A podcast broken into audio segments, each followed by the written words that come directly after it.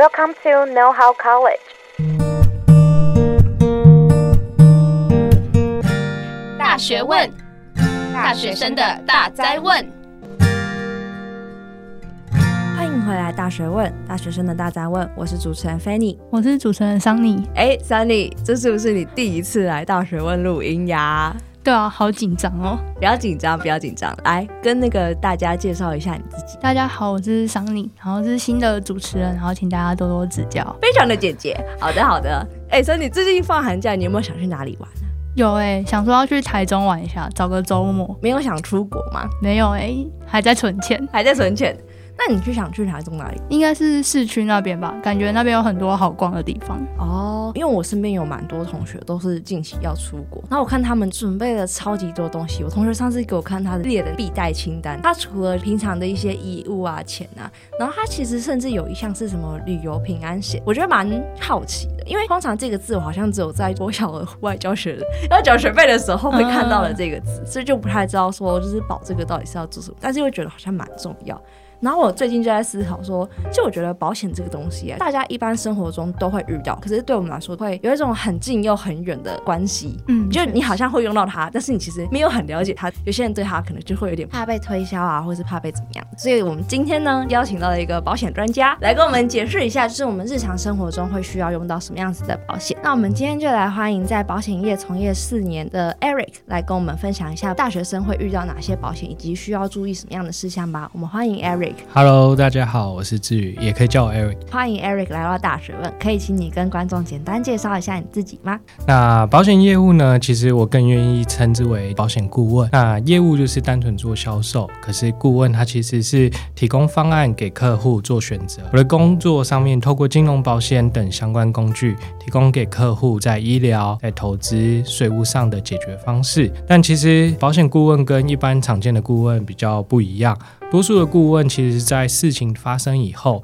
再上门再寻求咨询。可是我们的工作比较像是在事前的时候，主动的拜访客户，告知他们有哪一些趋避风险的一些方案选择。哎，那想要问一下 Eric，我身边虽然有同学做业务性质的工作，可是保险业务或者你说的保险顾问，跟我们一般想到的保险员好像不太一样。因为我印象中都是那种哦，可能会在麦当劳或者是在路易莎，在那边就是填写表单，就蛮好奇说，保险业务员一天的工作是真的每天都一直在跑客户，然后跟他们推销保单吗？还是有什么？其他的工作呢？哦，其实我自己个人也是蛮喜欢约在刚刚说的这些地方啊。嗯，只是这这个也是看客人的一些属性。那当然，保险业务的一天的工作内容不单单是在做所谓的方案的提供，嗯、那我们也很常做就是所谓的理赔服务，甚至是说客人有什么样子方案要做咨询的时候，我们是有非常多的行政工作是要做事前的规划。然后甚至是说，客人如果想要更改受益人啊，或者是做一些更改地址的部分，这些资料正确也是很重要，我们都要去协助客人去做变更的。好，哎，那想要问一下，因为我们刚刚跟 Sunny 有聊到说，大家对于保险业务员会有一点点小小怕怕。比如说，假设我今天同学像保险业务员，然后他哪天突然敲我，好久不见，然后敲我要吃饭，我可能就会稍微紧张了一下，想说，哎，他会不会是就是要跟我推保险，或是他是不是想要跟我介绍什么事情？也不是说一定要拒绝，但是可能会让吃饭变得很紧。张之类的，那想要问一下 Eric 有没有实际经历过这样子的状况？我觉得这真的是一个非常人之常情的一个事情啊，因为这应该是多数对消费者的业务都会遇到的一个状态。嗯，对。那其实大家都很害怕推销，就连我自己也是。嗯那像我一开始踏入保险业的时候，那时候就是发个讯息都会觉得很紧张，就会担心朋友他们是会戴着有色眼镜去看，说哇，志宇现在是一个保险业务员，那我到底要不要答应他这个邀约？嗯，对，这个状态在我前面很半年一年的时候也是很严重，都会很期待对方的回应到底是怎样。对，不过我觉得长时间下来看，其实业务其实他做的就是本人的一个状态。所以其实你的朋友会慢慢了解，诶，其实他不是每一次跟你约都是要讲这些保险相关的东西，不是要做推销的。那在这样子长期的一个建立专业或者是建立信任的一个情况下，其实我觉得朋友之间应该不会说会害怕你的邀约，反而是像我现在就蛮多朋友，反而是他们主动来邀约我去做吃饭，或者是说他们想要跟我咨询保险相关的议题。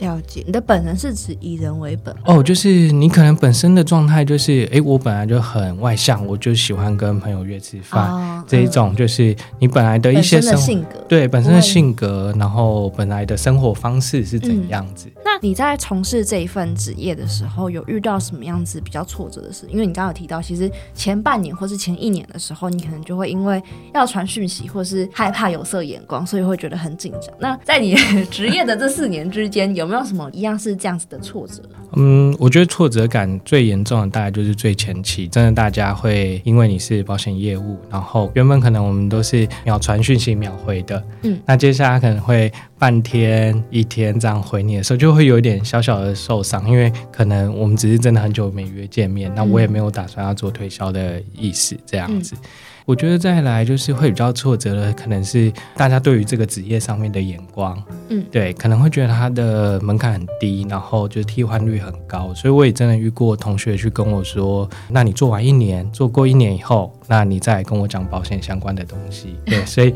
这 就是太被看不起，是不是？真的，真的，真的，我觉得这样的说法也是非常正常的，因为。保险它是会跟着我们一辈子的事情，所以它是真的需要人家去做服务。如果你只是单纯销售，然后就结束的话，其实这件事情在保险上面，其实对我们的消费者是很伤的一件事情。嗯，那你是怎么样去克服刚刚提到的，比如说很害怕有色眼光，或者是不管传讯息这件事情？了解，因为一开始可能就会变成说，我在自己的朋友上面就比较不会说在。我一开始要很积极的开发他们，或者是跟他们推销保险这件事情，嗯，就会比较像是，呃，我会去多去做一些就是既有客户的开发，就是公司既有客户的开发，那多去认识其他的人，然后来去让我增加一些专业的程度，然后让第一个在业务的初期能够去做度过这样子。了解，所以变成是因为大家不信任的点，可能会是不确定你到底在干嘛，跟不确定你的专业，那就针对这两点去。做可能专业性的加强啊，或者是实际的行动去证明说，只是在做这份工作，而且这份工作上面是有努力的这样子。嗯，没错，因为其实我觉得保险它真的是在医疗知识或法律知识上面的累积，才能把这份工作做好。因为你卖的东西完完全全就是跟这两个领域是有相关的。那我自己不是本科系的一个出身的情况下，就会非常需要有时间跟有实务经验上面的累积。那这样我也才能更好的去服务的客户。那除了刚刚提到的我们一般对于保险业务人的迷失之外，我们前面开头其实也讲到，就是保险这件事情对我们来说其实是很近又很远。近是因为我们日常生活中都会接触到那些他们理赔的那些场域，但是原是因为我们对于那些场域或是对于那个理赔效果可能不是那么的熟悉，或是不是那么的了解。所以今天我们的主持人兼制作人 Sunny 就有准备了几个问题要来替观众问一下 Eric 学长。那在问 Eric 学长之前，想先问 Fanny。好。作为刚毕业的学生，那你有听过哪些跟学生比较相关的保险？我这边有几个，但不确定是是跟学生相关，个人感觉是日常生活中会遇到的。第一个是就是 U-Bike 公共安全的那个保险，因为我很常骑脚踏车，所以我知道说 U-Bike 好像有一个是绑定卡片会有的那个保险。然后第二个的话就是汽机车的强制险。因为就是身边的人就有听到他们有在保这个东西，然后第三个的话应该就是旅游的平安险吧。大家可能出国啊、出去玩啊，或者是学校校外教学的时候，学校都会帮我们保的那个保险。大概比较常听到的是这三个。了解，其实菲尼讲的非常对，保险其实在我们的生活里面啊，就真的是无处不在。举例来说，像刚刚大学生大学时期，我们很常出游。那这个时候，在国内或国外，旅游平安险就是一个我们最常见的一个案例。然后再来就是在这个过程里面，我们可能会租车或者是自行骑车，甚至是说我们可能在市区内骑 U-Bike，这些车险就会也会是我们很重要的一个环节。最后也是我们最常忽略的，就是学生的团体保险。我们在每一个学期的学杂费里面呢，也都含有一个项目叫做学生团体保险。这个项目呢，是可以保障我们在日常生活中遇到的意外的情况，这些费用都可以透过学生团体保险来去做 cover 的。那 Sunny 自己有没有什么想要分享？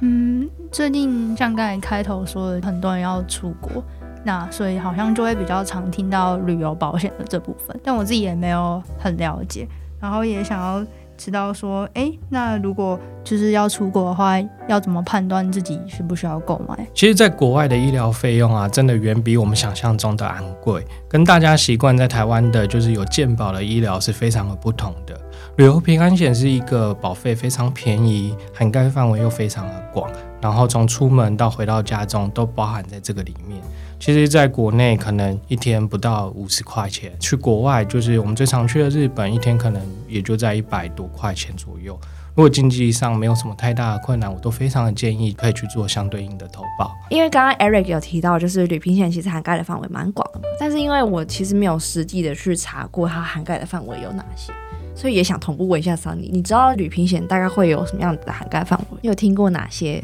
情境或者案例是哎好像可以理赔的？那我比较有听过的，好像就是可能水土不服，所以去那边吃了当地的食物就拉肚子之类的。嗯、这个好像有去申请理赔，但我不确定他最后有没有过。但是有听过身边有这样类似的案例。嗯嗯嗯。可是如果是食物中毒的话。这个会不会很难去验证？说我真的是在当地食物中毒？因为你知道，我们出去玩一定是吃一整天，就是一直在吃。但我们怎么知道是哪一餐，或者是哪一个东西，或甚至是我会不会是上飞机前吃的麦当劳让我食物中毒？这也有可能。如果我们要怎么去证明说我们真的是在当地食物中毒？呃，针对食物中毒这件事情啊，其实我们也都是依照医生的判断。那如果说我们的消费者真的在国外旅游的时候有任何的身体不适，我们真的就是强烈建议必须要到当地的医院先去做身体状况的检查，经由这些专科医生的判定，他一定会告诉你说这是是食物中毒，或者是比较常见的像肠胃炎这样子的状况。那透过专科医生的判断，然后再把相对应的一些医疗证明带回来台湾。那如果真的是食物中毒，那我们就依照食物中毒的理赔项目来去协助客人去做申请。那如果他在食物中毒的那个地方是可能很偏僻，没有什么医院，或者他们那时候刚好医院就是休假，他没有办法开到那个诊断证明，该怎么办？保险理赔上面呢，诊断证明是一个非常重要的一个依据。如果说当下真的有问题的话，我们就是建议当下一定要去做处理。对，那尽快的到合适的医院，就是合格合适的医院去做紧急的医疗，这个是一定要先去做的。嗯，就是我自己其实也蛮好奇，在 Eric 职业四年的过程之中，有没有哪一个客户的案例让你觉得很奇葩，或者是会觉得印象深刻？这个感觉不会过，但他怎么就过了的那种比较特殊的案例？其实，在旅平险或者是我们常听到的旅游不便险来说，好了，旅平险比较常听到的就是像最近日本滑雪季开始了，那我们有客人是有保特定活动的险种，那他在滑雪的时候，我们常听到回来就是摔了屁股受伤啊，或者是有骨折的情况，那这个在旅平险都可以去做支付。那我有个客人，他去韩国吃鱿鱼的时候，把牙齿咬断了。那这也是在当地有做了一些紧急上面的处置，再回来台湾做相对应的一个理赔申请这样子。而旅游不便险，其实我们比较常听到的就是班机延误。对，如果说我们班机延误到四个小时以上，那基本上旅游不便险的部分也会做相对应的一个额度理赔。四个小时，所以是不满四个小时是没有办法理赔。对，因为不满四个小时，可能我们在财务上面或者是整体的行程的 delay 上面也没有太大的一个损失，所以多数的保险公司定义下来都是以四个小时为一个单位基准。那如果是那种我转机，但是我可能前面第一班飞机 delay 一两个小时，导致后面的班机可能 delay 四个小时，这样子，嗯、这样总共是是算可能四个小时吗？还是加起来六个小时？哦，基本上保险公司它在这个班机延误上面它是有上限的，就是上限是八个小时去做理赔。嗯、那当然我们就看整体的延误时间到到底有多少，因为你可能改班机以后，那你的这个班机就延误超过四个小时，甚至到八个小时以上，那我们当然可以合理的去做这个理赔上面的申请。了解。那想要问一下，因为我们刚刚其实讲到了蛮多的旅平险的案例嘛，那 Eric 有没有什么比较简单的建议或者是观念给准备旅平险的大家？这个部分我可能分成三个时间点来去说，就是例如说出发前，然后旅途中跟回台后。嗯、出发前的话，就是我会建议大家去看我们要去旅游的国家，它医疗消费的水平是怎样。因为像我们去日本、韩国、美国、印度。这些国家它的医疗消费的水准都不一样的情况下，你需要的额度就会有所不同。再来就是如何投保的部分，我会建议个人还是去找业务员来去做投保会比较好，因为在发生事情的当下，我们的心里一定是比较慌张的，我们会需要有一个人来去给我们一些专业上面的协助，甚至是说一些心理上面的安抚，告诉我们后续要如何去执行。如果说你是有相对应的一些保险知识的一些消费者的话，那或许线上投保也是一个做法，只是在这过程里面，你就要自己保持这一个冷静的心态，以及后续这些就理赔相关的东西，就是自行做处理这样子。再来就是真的，如果说在旅途中我们有遇到医疗的情况或者是理赔的项目，那我觉得第一时间就是跟你的保险顾问去做联系。那他会再次的提醒我们说，我们到底有多少的额度可以去做使用，以及就是会需要你去准备哪一些相关的文件，把它带回台湾，让后续的理赔流程能够更加顺利的去做进行。最后的话就是回到台湾的一个理赔申请。那旅平险主要要注意的就是，如果在海外发生医疗的事故，务必一定要开立诊断证明书或者是相对应的就医证明，然后再把这些医疗费用的收据带回来台湾。回来台湾以后，第一件事情一定要做的就。叫做鉴保核退的一个过程，这部分一定要特别注意，因为如果没有进行鉴保核退的话，旅平险它可能只有六十五趴的额度可以去做理赔。最后我还有两个小提醒，就是第一，可能大家会现在会刷信用卡去买机票，那感觉上都会有送所谓的旅平险，可是普遍信用卡送的旅平险，它只有在搭乘公共运输交通工具中，就是搭乘我们飞机的这个途中是有旅平险的。